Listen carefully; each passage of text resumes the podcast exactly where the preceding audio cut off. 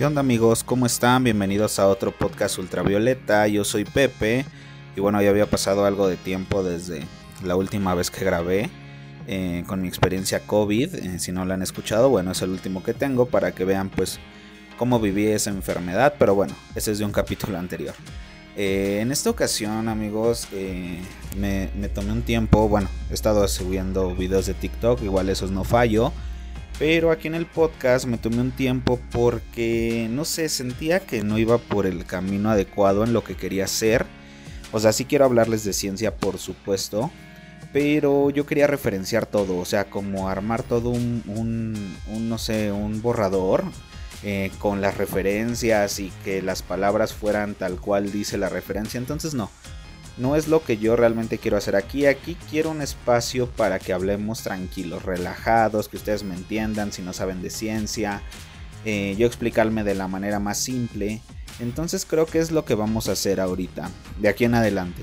Eh, vamos a hablar más relajados. Obviamente todo lo que les voy a contar es verídico, o sea, todo lo que les hablo eh, sí está referenciado, pero ya no voy a hacer ese borrador. Voy a hablarles así con lo que se me venga a la mente ahorita. Y creo que va a ser más relajado, va a estar más padre. Entonces el tema del que les quiero hablar hoy eh, pues va a ser de medicamentos. Eh, ya desde cuando quería tocar ese tema, digo, por una porque es mi pasión, eh, trabajar con medicamentos y hablar de ellos, por supuesto. Y dos, porque bueno, últimamente con la situación de la pandemia y todo lo que estamos viendo, pues eh, se están vendiendo demasiado. O sea, digo, la industria farmacéutica y las, y las farmacias en general, yo creo que el último año crecieron un 300, 400%. Es demasiado. Y todo esto, ¿por qué? Pues bueno, por el miedo que tiene la gente y yo tuve en algún momento. Pues de no contraer esta enfermedad, este COVID y, y pues bueno, comprar hasta lo que ni siquiera se recomienda con tal de sentirnos más tranquilos. Entonces es de lo que quiero hablarles ahorita, como de qué onda con los medicamentos, o sea, funcionan, no funcionan, los médicos los mandan nada más porque quieren, o sea, todo eso, ¿no? Si es un negocio, cuánto cuesta producirlos. Y digo, creo que les puedo hablar bastante bien porque pues yo me dedico a los medicamentos, o sea, yo ahorita en el trabajo que tengo es en un hospital eh, de segundo nivel, de hecho es COVID el hospital y estoy haciendo una actividad que se llama farmacovigilancia. ¿Qué es eso? Muchas personas no lo saben, a todos los que se los cuento es así como de, ¿y eso qué es? O nunca lo había escuchado, ¿no? Explícame. Bueno, eh, tocando ese tema de la farmacovigilancia, yo me dedico a ver los problemas que tiene los pacientes con su medicación. ¿A qué me refiero? Hay algo que se llama reacciones adversas, problemas relacionados a la medicación, eh, eventos adversos, y no los voy a aburrir con esos términos tan técnicos. En pocas palabras, lo que yo hago es buscar errores con los medicamentos. ¿Qué tipo de errores? Desde que el médico les indica algo, les receta o les prescribe, desde ahí estoy buscando errores. O sea, mi trabajo es buscar lo malo, no lo bueno. Pero bueno, así es la farmacovigilancia. Entonces, desde que el médico les manda sus medicamentos, bueno, pues yo estoy ahí viendo si hay error. Si no hay error, ok, pasa. Ahora me fijo con enfermería que se los esté administrando de manera correcta. Y si no, bueno, buscamos cualquier errorcito y ahí otra vez entro yo. Y después hay que monitorear a la persona. O sea, ya si se le administró cierto medicamento, puede haber una reacción adversa. ¿Qué es esto? Un efecto que no esperamos, pero que puede pasar. No le pasa a todos, no al 100%, a un porcentaje muy muy bajo. ¿Cuánto? Menos del 1%. Entonces no hay mucho de qué preocuparnos ahí. Pero si llegan a pasar, entonces bueno, nada más hay que estar al pendiente. Y eso es lo que yo hago en todo el hospital. Obviamente tengo un turno, obviamente hay un equipo de trabajo, pues no podría solo, sería una locura. Pero eso es lo que a lo que me estoy dedicando actualmente. Ya lo había hecho antes, sí, pero ahorita bueno, es un poquito más pesado por toda la situación que se vive, muchos pacientes COVID y bueno, eh, ya sabrán la situación, ¿no? Para que se las cuento. Pero eh, tanto me gusta que bueno, estoy en ese ámbito y ahora quiero platicarles a ustedes qué onda con la medicación, con los medicamentos. ¿Funciona? Claro que sí. Es ciencia sumamente comprobable. Eh, digo, por donde le busques van a funcionar, ahí si no hay de otra. No, no es algo que se inventó la industria farmacéutica nada más porque sí. Es necesario, claro que sí. Los medicamentos no tienen idea de cuántas vidas se salvan gracias a ellos. Eh, muchas personas ya muy grandes prefieren seguir utilizando plantas, eh, una corteza de árbol, o sea, sí, sí funciona, pero es medicina vieja, o sea, tenemos actualmente una tecnología muy avanzada con las medicinas como para seguir consumiendo plantas y cortezas, ¿no? Eh, ok, muchas personas dicen por ahí, algunos familiares le tendrán fe a eso, otras a los medicamentos, pero bueno, al final todo tiene una razón de ser. ¿Cuál es la razón de ser de todo eso que les estoy contando? Los principios activos. Yo creo que han escuchado mucho esta palabra de principio activo. Y prácticamente el principio activo es lo que hace el efecto en el cuerpo, o sea, es lo que causa un efecto benéfico. ¿Por qué funciona masticar una corteza, hacerme un té con cierta hierba? Porque tienen un principio activo pero que creen que actualmente ya podemos eh, separar ese principio activo de la planta, de la corteza, del material natural que quieran y eh, llevarlo a gran escala, como lo hacen las industrias farmacéuticas. De hecho, Bayer, mm, todo el mundo conoce esta farmacéutica, dueña de la marca Aspirina, que es su producto estrella, a pesar de que una caja de aspirinas me cuesta de 20 a 30 pesos, yo creo ya por muy cara eh, ese producto es el que más se les vende y por lo tanto es su producto estrella. Ahí vienen casi casi todas sus ganancias. ¿De dónde vino Bayer? Así como historia rápida, historia, este, un dato curioso. Una vez una persona masticó una corteza de un sauce y vio que le quitaba el dolor de cabeza, posiblemente le desinflamaba ciertas partes, más que nada le calmaba dolor y hasta posiblemente, no sé, en algún momento le, le bajara la fiebre, que es lo que hace la aspirina bajar fiebre, quitar inflamación y quitar dolor. Que bueno, también tiene un efecto por ahí cara para que no se te formen coágulos. Pero bueno, es meterme en cosas técnicas. Eh, entonces esta persona veía que masticando esa corteza se le quitaban esos síntomas. Ahora, eh, tenía algo malo, sí, que era que le causaba mucho dolor en el estómago. Eh, ¿Por qué? Pues porque, bueno, esos fármacos se llaman AINES, analgésicos antiinflamatorios no esteroideos. De nuevo no los quiero aburrir con estas palabras, pero esos fármacos causan mucha acidez estomacal, problemas de reflujo, hasta úlceras si no se les controla. Entonces llevaron este conocimiento, eh, vieron cómo poder aislaron el principio activo, vieron cómo podían mejorar esta molécula y al final nació la aspirina. Y de ahí se fue hacia arriba Bayer, una empresa alemana. Y bueno, ya ahorita es un monstruo de las farmacéuticas. Siento que es la más importante hasta ahorita. Eh, digo, no tengo las estadísticas aquí a la mano, pero sí siento que al menos es de las más importantes. Entonces vean, ¿no? Como una medicina viejita, como les digo, de, algo natural, ya formamos algo sintético. Sin embargo, es lo mismo. O sea, muchas personas dicen que porque no es natural te va a hacer daño al cuerpo. Por supuesto que no. Las dos cosas son lo mismo. Si te va a hacer daño, te va a hacer el mismo daño en automático. Entonces, pues bueno, esa es la historia de cómo una farmacéutica eh, llegó a ser lo que es. Y hablando de las farmacéuticas, eh, ¿realmente es un negocio? Pues claro que sí, es un negocio. La medicina sin duda es de los negocios más grandes que hay, los medicamentos. Hablando con una persona que conoce mucho de estos temas, yo pensé que la industria farmacéutica era lo que más vendía en el mundo. Y no, eh, esta persona me comenta que el mercado de armas, el mercado negro de armas, es lo que más vende en el mundo. Y después, ¿quién sigue? Ahora sí la industria farmacéutica. Son unos monstruos de dinero, son unos monstruos de producción como no tienen una idea. Eh, yo creo que es lo que mueve al mundo, eh, realmente. Yo creo después, si no es que igual de importante que el petróleo, las farmacéuticas mueven al mundo. ¿Por qué? Pues porque aparte de ser un negocio es algo sumamente necesario. A lo mejor me dirían, no, yo me aguanto el dolor, no, este, yo con la fiebre, ok, a lo mejor sí, pero imagínate si tienes una infección bacteriana, de, o sea, con bacterias, con parásitos, con hongos, en estos casos que estamos viendo con virus, pues no te vas a quedar así, ¿no? Para una de bacterias tenemos antibióticos, para una con hongos tenemos antifúngicos, para la de parásitos tenemos antiparasitarios, para los virus tenemos antivirales. Entonces vean qué tan necesario es, es que tengamos los medicamentos ahí a la mano. Desde que se descubrió la penicilina no sé cuántas millones de vidas se salvan a diario. Fleming que descubre, Alexander Fleming que descubre por accidente la penicilina, en su laboratorio porque la penicilina es una sustancia que produce a cierto hongo, penicillium, así se llama, eh, y mataba bacterias alrededor de donde se cultivaba. Entonces de ahí hacia arriba se vinieron los antibióticos. Donde se vio más en las guerras, por ejemplo, las heridas por bala, por cuchillo, pues obviamente se te infectaban casi casi al instante. Entonces empezaron a usar la penicilina, que es un antibiótico, o sea, para bacterias, y se empezaban a salvar muchísimas vidas, millones. Y hasta ahorita, bueno, ese fue el primer antibiótico, pero ahorita tenemos una cantidad de familias de antibióticos, desde el más simple hasta los más complejos que arrasan con todo. Entonces, este, pues bueno, ahí está la, la, pues, ¿por qué es tan importante? La importancia de los antibióticos, por ponerles un ejemplo.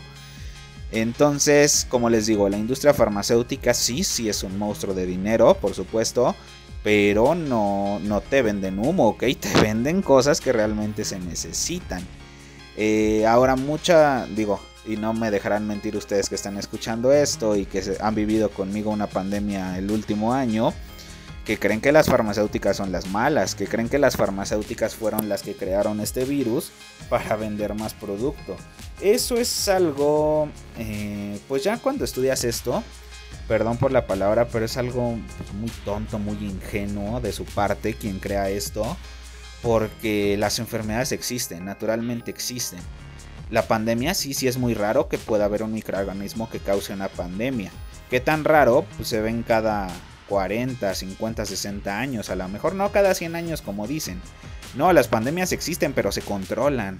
Lo que pasó con este es que es un virus tan letal, bueno, no es letal, entre comillas, solo muere menos del 10% de población que se contagia, pero lo que sí es es que es muy contagioso.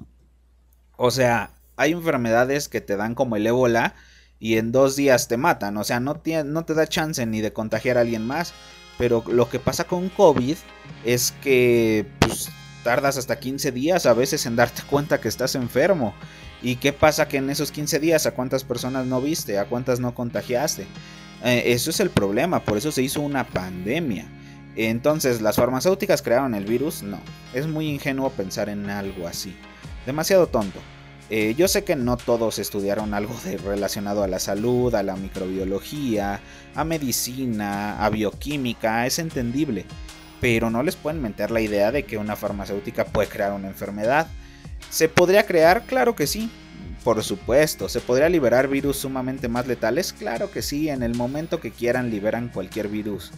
Pero, pues, como para qué harías eso, ¿no? O sea, hay formas más eficientes de controlar la población que empezando una pandemia. Vean, ya se perdió un año literalmente. Y no solo se afectó el área de salud, todas las demás áreas se afectaron. Esto es, fue una cascada, o sea, al final de cuentas todo, yo no veo un sector que no se haya afectado. Si acaso el que proliferó un poco, como les digo, es el de los medicamentos. Pero aún así no pueden elevar los costos porque las personas no lo consumirían, no se los comprarían. Entonces eh, no crean que por necesitarlos los costos se elevan, no. No, al contrario, tienen que ser accesibles para todos. Los gobiernos hacen ciertos convenios con las farmacéuticas para que sean accesibles. Lo estamos viendo con las vacunas. Una vacuna le cuesta al gobierno 20 pesos, 30 pesos mexicanos, 2 eh, dólares, 3 dólares, no sé, por muy cara 5 dólares, que son 100 pesos mexicanos la dosis. Entonces, pues es algo muy barato, ¿no? ¿Por qué? Porque es necesario y aparte porque se produce a gran escala. Mientras más produzcas, mm, los costos bajan. Digo, no, no estoy muy enfocado a esa área, pero es algo muy básico de entender. Mientras más se produzca algo, pues los costos bajan.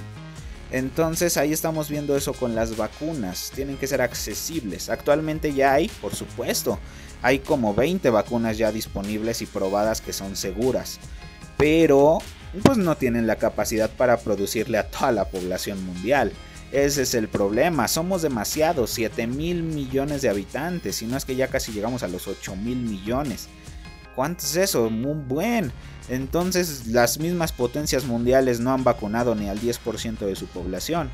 Entonces pues vean, ¿no? Que es, no es un trabajo que de la noche a la mañana ya, ya están todas las vacunas, ya vamos a vacunar a todos.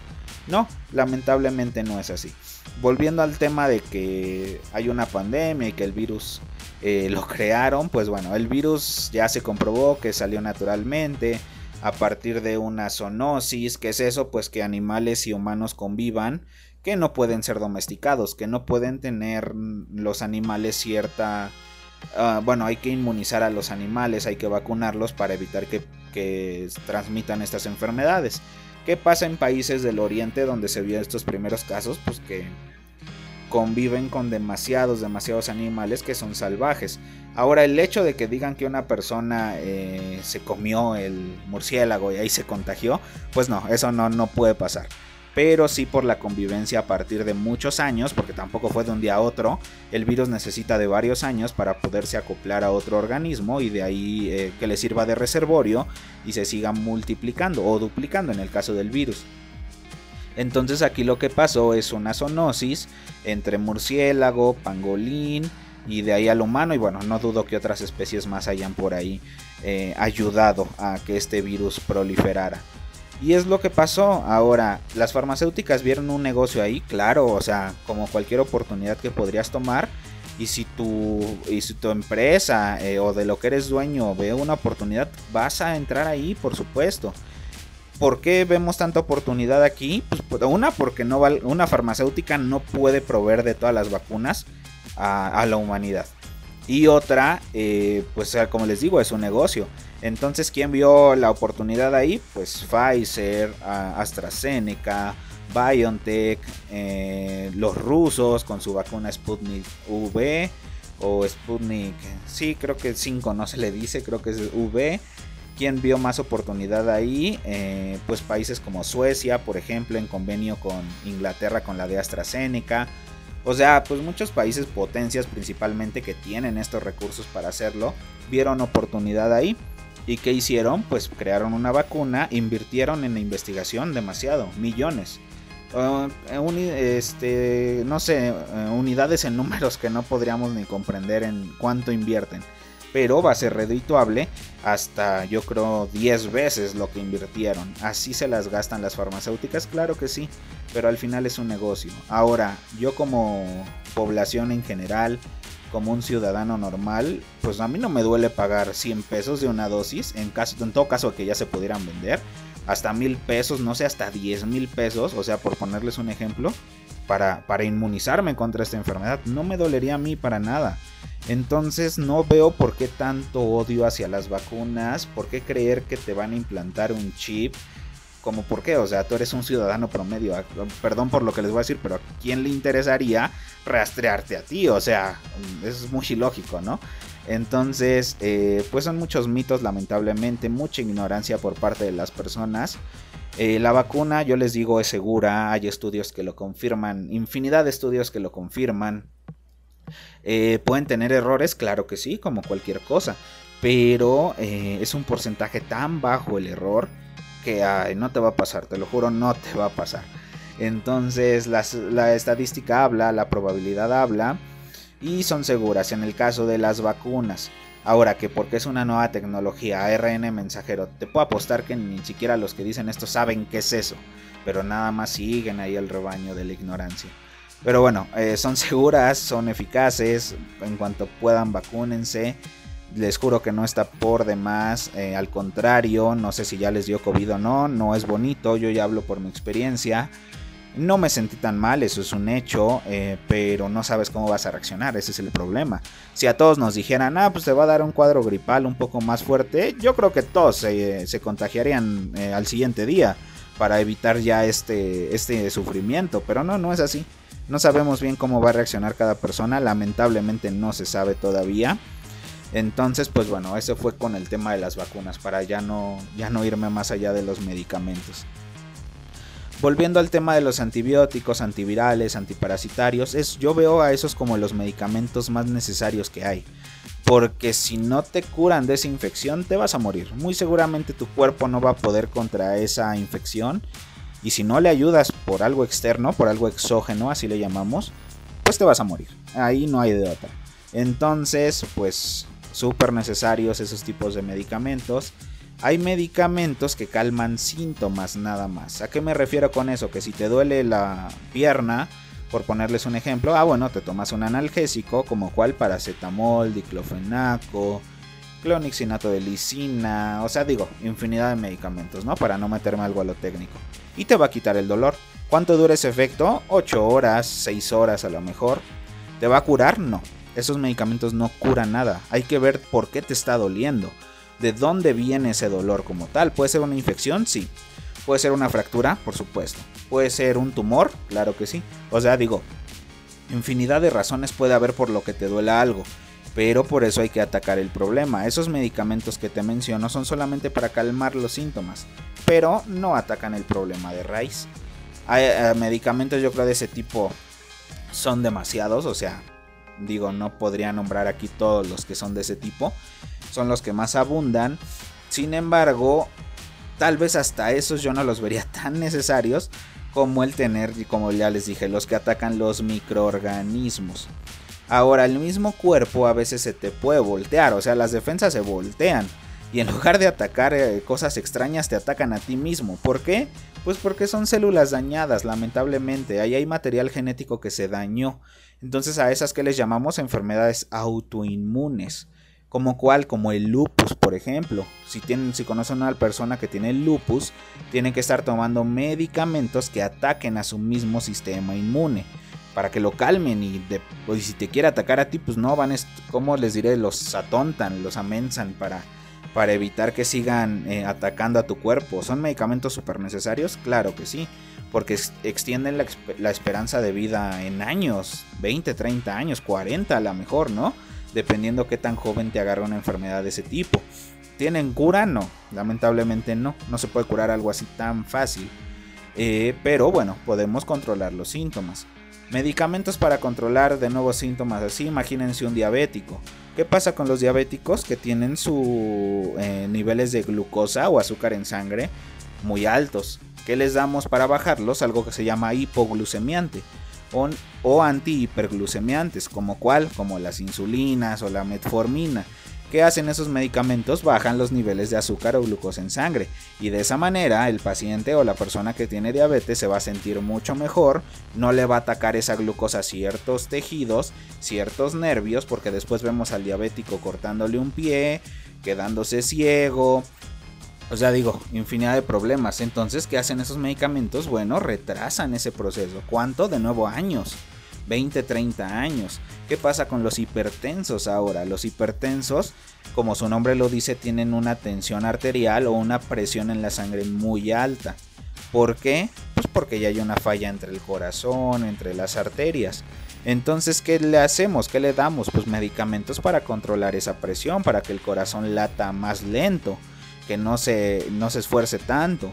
Como cual, pues tenemos eh, eh, algunos grupos llamados eh, inhibidores de la enzima convertidora de angiotensina, inhibidores de la angiotensina 2, los YECA, los, los beta bloqueadores, o sea, hay bastantes, digo, de nuevo no los aburro con los tecnicismos, pero nombres, por ejemplo, los sartán, eh, candesartán, enalapril, amlodipino, por ahí a lo mejor uno le suena porque tal vez su mamá, su papá, una tía, su abuelita esté tomando ese medicamento y pues bueno, todos tienen una función como tal, no se manda medicamento por mandar, nada más eso es algo antiético. ¿Lo hacen los médicos? Claro que sí, por supuesto. Como les digo, este es un negocio. Entonces, supongamos que tú vas a una farmacia similares, te sientes mal, te duele la cabeza. No es nada grave, te manda un analgésico, pero ahí le incluye otro medicamento que no tendría nada que hacer ahí. Pero que crees que la, que la farmacia con el médico tienen un convenio para que pues se venda más, o sea, se recete más. Eso pasa por supuesto. Yo tengo conocidos que lo hacen. Y no es que sean antiéticos a lo mejor, tal vez sí un poco, porque están rompiendo ese, pues como ese juramento que hacen. Eh, digo, médicos y demás profesionales, ¿no? No solo ellos. Pero al final es un negocio, volvemos a lo mismo. El médico va a ganar más si prescribe otro medicamento o receta otro medicamento eh, para la farmacia. Y eso se traduce a más ganancias para la farmacia y más ganancias para el médico. Entonces también hay que pensarle un poquito, no hay que ponernos de los dos lados. Como saben, un trabajo así de un médico es súper mal pagado para todo lo que estudian y todo lo que se preparan. Y pues bueno, también no vivimos de aire, eso es un hecho. Entonces, pues bueno, ahí están algunas malas prácticas que podemos ver. Que vemos aquí donde yo estoy trabajando, por ejemplo, que pues eh, el medicamento te lo suben dos o tres veces el precio al ser un hospital privado. Entonces, bueno, o sea, digo, y les podría hablar de más cosas que sin embargo no, no, este no es el tema del podcast, ser chismoso en qué se hace o qué no. Pero a lo que sí quiero llegar es que es un negocio, no hay que olvidarnos de eso. ¿Es sumamente importante? Sí. ¿Es un negocio? Sí. ¿De los mejores? Claro que sí. Es un negocio donde te va a dejar 2, 3, 4 o hasta 10 veces más de lo que cuesta un producto. Lamentablemente así es, pero eso da paso a que se vaya evolucionando, o sea, constantemente con los medicamentos, que no nos estanquemos, o sea, que haya más tratamientos cada vez más, eh, pues más enfocados a la enfermedad. Como por ejemplo, eh, las personas que tienen cáncer. Cáncer es una proliferación o que las células se dividan de manera descontrolada ya no hagan de cuenta que la célula ya no obedece órdenes del material genético. ¿Y qué hace? Se reproduce como quiere, se reproduce como quiere. Son casi casi inmortales, son células casi inmortales. Entonces se reproducen tanto que hacen un tumor. Entonces, al hacer un tumor, dependiendo de dónde te salga el tumor, pues bueno, va a ser cáncer de estómago, de colon, de intestino, de hígado, de pulmón, de boca, prácticamente en cualquier lado puedes tener cáncer. Eh, se forma un tumor, a veces hay de dos, o es un tumor benigno o es un tumor maligno. El benigno no pasa nada, el cuerpo lo identifica, lo encapsula y nada más extrae y se acabó. Ahí quedó tu problema. Pero el maligno eh, hace algo que se llama angiogénesis. ¿Qué es eso? Hace vasos sanguíneos. Prácticamente es como si fuera un organismo aparte del que tú ya tienes. O sea, de lo que tú eres, se forma, hagan de cuenta que otro organismo aparte. Y eso te empieza a quitar nutrientes, te, causa dolor, eh, no sé, infinidad de problemas de lo que pasa a una persona con cáncer. Es un dolor enorme, demasiado. ¿Qué medicamentos tenemos para esto? Hay algo que se llama mezclas oncológicas o medicamentos citotóxicos, así se les llama. ¿Qué hacen estos medicamentos? Eh, pues matan células. Ahora, ¿están enfocados a las cancerígenas? Algunos sí, otros no. Otros van en general. Entonces, meterte una quimioterapia, que es a eso se le llama la terapia para meter medicamentos citotóxicos o que maten a las, a las células, es muy dañina. Vemos cómo sale un paciente de quimioterapia, eh, pues, cansado, náuseas, un buen de vómito, se les cae el cabello, o sea, pues te acaban porque te están matando todas tus células, tanto las cancerígenas como las que no son. Pero eso era al principio, ahorita las quimioterapias ya van más enfocadas a células cancerígenas, porque como les digo, como al final hay una demanda en ese, en ese ámbito del cáncer, pues las farmacéuticas investigan más, a ver cómo podemos crear algo que le pegue más a las células cancerígenas y menos a las normales. Ah, pues bueno, eh, ahora en lugar de meterle químicos, vamos a meterle anticuerpos. Anticuerpos, ustedes han escuchado esa palabra. Anticuerpos monoclonales o policlonales. Hay, hay medicamentos, por ejemplo, para el cáncer de mama, o alguna vez hice un trabajo sobre esto, que se llama cáncer de mama HER2. HER2 es una proteína que producen ciertos tipos de cáncer de mama. Si una mujer llega a tener ese tipo de cáncer, hay un medicamento que la va a curar casi casi al 100%. Imagínense qué padre, ¿no? Curarse del cáncer al 100%. Son medicamentos caros, por supuesto. Una, un, bueno, ya no una dosis, sino un tratamiento de este medicamento te viene saliendo arriba de 200 mil pesos. Pero díganme, ¿tú no lo pagarías para curar a, a, no sé, a algún familiar con cáncer de mama o a ti mismo? O a ti misma en este caso. Bueno, el hombre igual no está exento de que le dé cáncer de mama, pero es, este, es una muy baja probabilidad pero no lo pagarían, pues por supuesto que sí. Entonces, mientras las farmacéuticas vean que lo pagas, igual a la farmacéutica le costó 10 mil pesos producir el tratamiento. Pero pues lo puede vender en 200 mil, cruzada de brazos. Entonces volvemos a lo mismo, ahí está el negocio. Sin embargo, tú como persona enferma o como teniendo un familiar enfermo, pues pagas lo que sea, ¿no? Entonces, pues ahí está la... Ahí yo espero ya le abrirles un poquito más el panorama de cómo están funcionando estos medicamentos a nivel de negocio. No es caridad, por supuesto que no, no hay nada de caridad en este mundo. Aunque te digan que sí, no, siempre hay un conflicto de intereses. Y pues este es un conflicto enorme, demasiado grande. ¿Lucran con la salud? Tal vez de alguna manera. Pero si no existieran estas industrias, pues la esperanza de vida sería cortísima. 30 años, 40 años, a lo mejor ya conocer a alguien de 40 años ya sería así como un abuelito actualmente de 100 años a lo mejor. Entonces vean cómo la esperanza de vida va creciendo cada vez. Y digo, podría estarles hablando aquí todo el día de cuántos tipos de medicamentos existen y para qué se usan y cuáles son sumamente necesarios y cuáles no, ¿ok?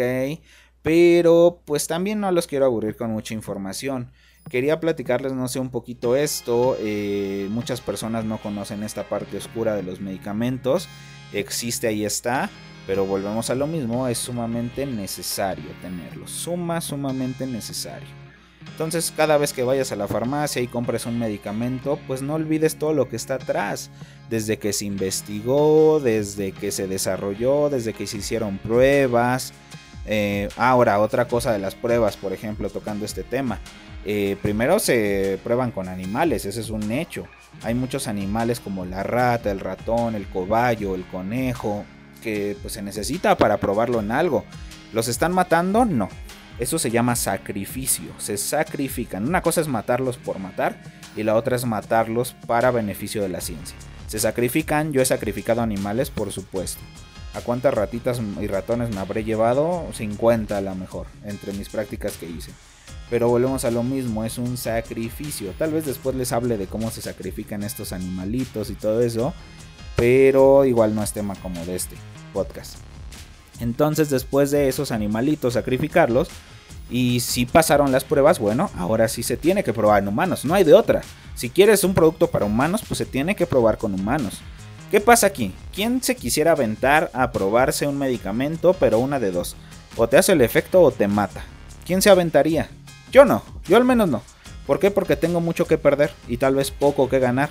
¿Te pagan? Por supuesto. Es un buen pago, demasiado. No sé, este, por ejemplo, en el mercado mexicano eso se cotizaba en arriba de 100 mil pesos. El hacer pruebas con medicamentos. Pero volvemos a lo mismo, no sé qué efecto vaya a tener en el cuerpo. Generalmente, y esto también es una parte oscura que nadie les cuenta y no están en los libros ni en sitios de internet o a lo mejor en unos muy oscuros, ¿quién hace las pruebas de estos medicamentos? Una, pueden ser voluntarios, personas que firman un consentimiento de que quién sabe qué pase, pero se los tienen que probar a alguien. Y como les digo, se pueden morir durante el proceso. Y es muy clásico que si no se mueren, al menos queden con un fallo como ceguera, como parálisis o digo, por hablar algunos. ¿Quién más? Generalmente los reos, que ya tienen cadena perpetua. Ellos se avientan o los buscan para, eh, pues para probar estos medicamentos. Como el reo ya, mm, que nunca va a salir, ya no tiene nada que perder y todo que ganar, pues dice igual y me sacan de aquí de este hoyo, igual y le doy ese dinero a mi familia, o sea, digo, mucho conflicto de interés. ¿Quién más personas en estado de calle completamente? Eh, ven una oportunidad de ganarse unos pesos y pues lo hacen. Entonces ahí está otra cosa oscura, sin embargo sumamente necesaria. Si no, imagínense cómo llegaría a mí como ciudadano promedio. Pues difícilmente, ¿no? Entonces, eh, ¿se pierden muchas vidas en el proceso? Sí. ¿Se reportan esas vidas? Un porcentaje. A lo mejor si, si se, se, te murieron 3.000 en tus pruebas, tú reportas 100 nada más, 100 muertes. Porque una quieres que tus estudios salgan bien y otra no quieres espantar a la población. Entonces pues ahí están las partecitas oscuras con estas pruebas de medicamentos. Pero volvemos a lo mismo sumamente necesarias. Regresando al tema de comprar un medicamento, piensa en todo este proceso que hay atrás. Piensa en la farmacéutica cuántos tiene que hacer para reducirlo al máximo ese costo. Y medicamentos que suelen ser muy caros son porque son muy necesarios porque saben que la población los va a comprar sí o sí. Y de hecho farmacias como la San Pablo, farmacias del ahorro, similares, medicamentos que ya son para toda la vida, por ejemplo los hipertensos, diabéticos, enfermedades autoinmunes, eh, algún trastorno, no sé, o sea, muchas enfermedades ya hasta te dan la promoción, ¿no? Compra dos y el tercero es gratis, o compra tres y el cuarto es gratis, pues porque ya saben que es un negocio de por vida es como una suscripción, ¿no? A seguir vivo. Y pues bueno, yo lo pagaría, sin dudarlo lo pagaría, porque es mi salud y no, no siento que haya algo más importante que la salud. Y por último, ya el tema que les quería tocar, ¿los medicamentos dañan el cuerpo? Sí, pero a la larga. a muy largo plazo. Por ejemplo, me decían, no, es que yo no tomo los sartán porque eso daña los riñones. O yo no tomo metformina y prefiero ser diabético porque mis riñones se van a dañar. Señor, por supuesto que se van a dañar, le están metiendo algo externo que no es del cuerpo. Pero ¿saben cuánto tiempo se les va a dañar su riñón? En 30 años a lo mejor. Y eso a ver si pasa, no, no es garantía de que sí se le dañe. Pero que cree que en esos 30 años usted vivió de una manera normal, aún teniendo diabetes. Y si no se toma eso, el azúcar o la glucosa en sangre, va a acabar primero con su riñón que el medicamento. Son cosas que las personas no entienden. Eso se llama riesgo-beneficio. ¿Qué tanto me está aportando cosas buenas para considerar el riesgo que puede pasar? Entonces, ¿vale la pena consumir un medicamento que te puede dañar riñón a 30 años? Sí, porque en esos 30 años vas a vivir como sin nada. Y a lo mejor ya en 30 años el cuerpo te pasa factura y te, y te, da una insuficiencia renal. Pues ni modo, ya no hay nada que hacer. Pero te digo, en ese tiempo yo disfruté mi vida como tenía que disfrutarla. Y no bajo condiciones que, que sin tomar medicamento no me hubiera curado. Entonces vean, ¿no? Cuánto hay atrás de una tabletita, de una cápsula, de un jarabe, de una inyección. Eh, no sé, digo, infinidad de formas farmacéuticas que tal vez en algún momento les hable de ellas y para qué sirve cada una de ellas. Pero vean qué tanto hay atrás de tomarte una tableta. Ahora muchos le dicen pastillas, porfa no les digan así. Las pastillas son como las Halls, como los Jolly Rancher, o sea, son a base de azúcar. Una pastilla es a base de azúcar. Las, los medicamentos no se llaman así, se llaman o tabletas o cápsulas, grajeas, no sé, o sea, pueden tener muchos nombres. ¿Dónde viene ese nombre? Pues en la caja. Lean que dice la caja y de esa manera díganlo. Y digo, pues como población general, pues realmente no tendría nada de malo decirle pastilla. Pero un profesional de la salud, eh, llámese médico, enfermero, eh, nutriólogo, farmacéutico, odontólogo no puede andar diciéndole pastilla a todo. Se ve muy mal y en el mundo laboral o, profesional pues se te van a quedar viendo feo y van a decir que este no sabe nada. Entonces, como población general, un dato curioso, no son pastillas, vean en su caja y que vean qué dice. Y pues bueno, así empiecenles a llamar. Es algo con lo que me peleo mucho. Sin embargo, bueno, son datos por ahí que van saliendo curiosos. Ahora también no quiero que duren mucho estos podcasts, por lo que pues hasta aquí yo creo le dejamos ahorita.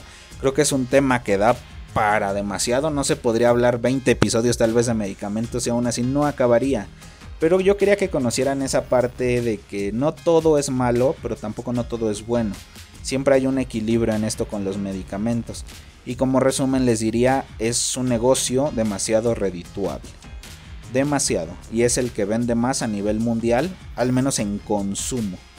Entonces pues tenganlo presente, cuídense para evitar consumir esto, nosotros mismos les damos trabajo a las farmacéuticas, como pues sí como eh, pues pura porquería, en unos años voy a tener obesidad y diabetes, entonces pues bueno, la obesidad me va a llevar a la hipertensión y otro medicamento. La hipertensión me va a llevar a una insuficiencia renal y otro medicamento y ahora mi hígado se va a dañar de tantos medicamentos y ahora voy a tener que comprar otro medicamento. Entonces vean, o sea, nosotros mismos nos causamos esos problemas. ¿Hay enfermedades genéticas? Sin duda. ¿Podemos escapar de ellas? No.